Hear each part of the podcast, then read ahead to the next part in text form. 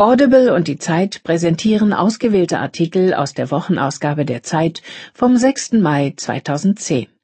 Hören Sie in dieser Ausgabe Bischof Mixer ist das moderne Gegenstück zum Marquis de Sade. Unser Kolumnist neigt dazu, Moralpredigern ihre Sünden zu verzeihen. Von Harald Martenstein. Ich habe einen Traum. John Markovich. Ich begegnete meinen Ängsten in Gestalt von Cartoonfiguren aufgezeichnet von Vanessa Oelker. Es geht um Merkel. Bei der Wahl in Nordrhein-Westfalen könnte die Bundeskanzlerin den Zenit ihrer Macht überschreiten, oder ihr gelingt ein Neubeginn. Von Matthias Geis. Feigheit vor dem Gast. Das ZDF lädt Kurt Westergaard wieder aus. Von Heinrich Wefing. Der Charme der alten Schule. Der deutsche Fußball ist wieder wer. Von Christoph Siemes. Die Freiheit der anderen. Warum sich das Schicksal der Demokratie jenseits des Westens entscheidet. Von Jan Ross. Zucht und Zerbrechlichkeit. Die Krise meistern, den Haushalt sanieren, Europa neu organisieren. Für den Finanzminister beginnen sechs Wochen, die über die Zukunft der schwarz-gelben Koalition entscheiden und ihn mit seinem großen Trauma konfrontieren. Von Mark Brost. Ein hochgiftiger Job. Die indonesischen Schwefelstecher auf dem Ijen-Vulkan ruinieren ihre Gesundheit. Geschieht es für nichts und wieder nichts? Anderswo auf der Welt ist der Stoff ein Abfallprodukt. Von Alina Fichter. Was hat das Monster diesmal getan? Politiker aller Parteien machen Spekulanten für das griechische Schuldendebakel verantwortlich, auf der Suche nach einem Finanzkomplott. Von Heike Buchter und Rüdiger Jungblut. Am Schwarzen Meer. Verzweifelte Fischer und ein besorgter Präsident. Angesichts der Ölpest geht es an der amerikanischen Golfküste jetzt um konkrete Hilfe für die Bewohner. Von Martin Klingst. Notfall Hebamme. Wenn bei der Geburt etwas schief geht, ist sie dran. Wegen des hohen Risikos fürchten die selbstständigen Geburtshelferinnen um ihre Existenz. Von Martin Spivak. Stimmt's? Sind Frauen beim Multitasking besser als Männer? fragt Christian Girbart aus Leipzig. Christoph Drösser antwortet. Deutschland ein Strafraum. Die Torhüter Oliver Kahn und Jens Lehmann verkörperten den wilden Deutschen, den Madman of Europe. Jetzt sind beide aus dem Spiel. Was sollen wir ohne sie tun? Von Peter Kümmel. Der Atem des Waldes bei der Münchner Biennale hat ein Opernprojekt Premiere, das sich an der Gedankenwelt der Yanomami orientiert.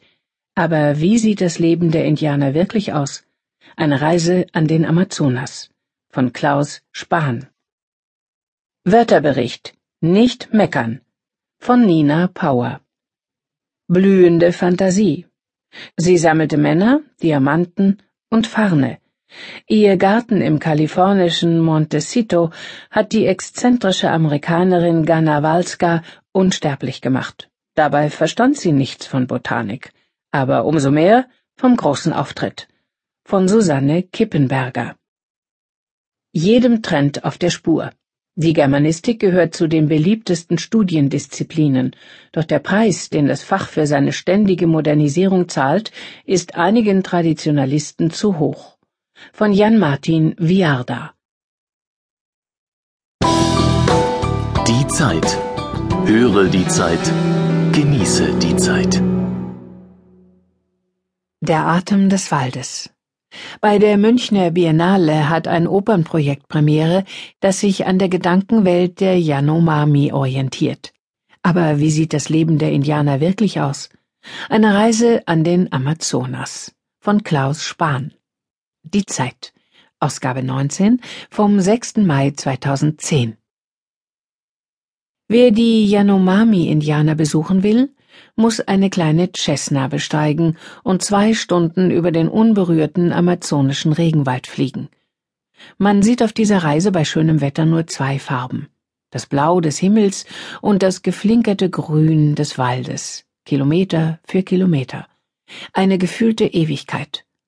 Was ist das für ein surreales, grünes Kissen, über das die kleine Propellermaschine wie ein verirrtes Insekt im Zeitlupentempo brummt? Die Yanomami glauben, dass am Anfang der Welt der Himmel umgekippt ist und auf seiner Rückseite der Wald zu wachsen begann.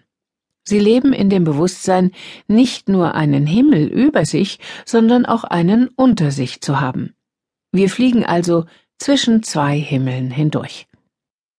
Anfang der 70er Jahre hat die brasilianische Regierung das Teilstück einer geplanten Transamazonasstraße durch das Land der Yanomami gebaut. Ein größenwahnsinniges und vergebliches Unternehmen. Der Dschungel hat sich die gerodeten Flächen längst zurückerobert. Aber eine kleine Piste gibt es noch, auf der kann die Cessna mitten im Urwald landen.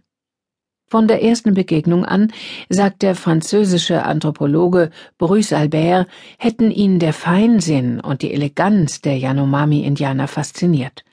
Fast jungenhaft schmal sind die Männer, sorgfältig rasieren sie sich am ganzen Körper. Weiße wirken neben ihnen wie plumpe Zottel. Die Frauen sieht man fast nie ohne die Schmuckstäbchen, die sie sich durch Unterlippe, Wangen und Nasenscheidewand bohren. Wie anmutige Schönheitsantennen stehen sie von ihren Gesichtern ab.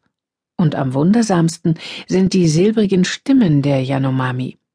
Ihre Sprachmelodie klingt lianenhaft verschlungen, weich und dick wie tropische Regentropfen fallen die Konsonanten. Einzelne Silben heben sie durch Glissandi ausdrucksvoll hervor. Kommt ihr auch wirklich als Freunde? Sonst würde ich mit einem Pfeil auf euch zielen, sagt Lukas, einer der Alten im Dorf. Er schenkt uns ein Lächeln. Die Drohung ist nicht ernst gemeint. Schließlich hat Bruce Albert uns ins Dorf geführt. Ihn verbindet mit Lukas eine lange Freundschaft.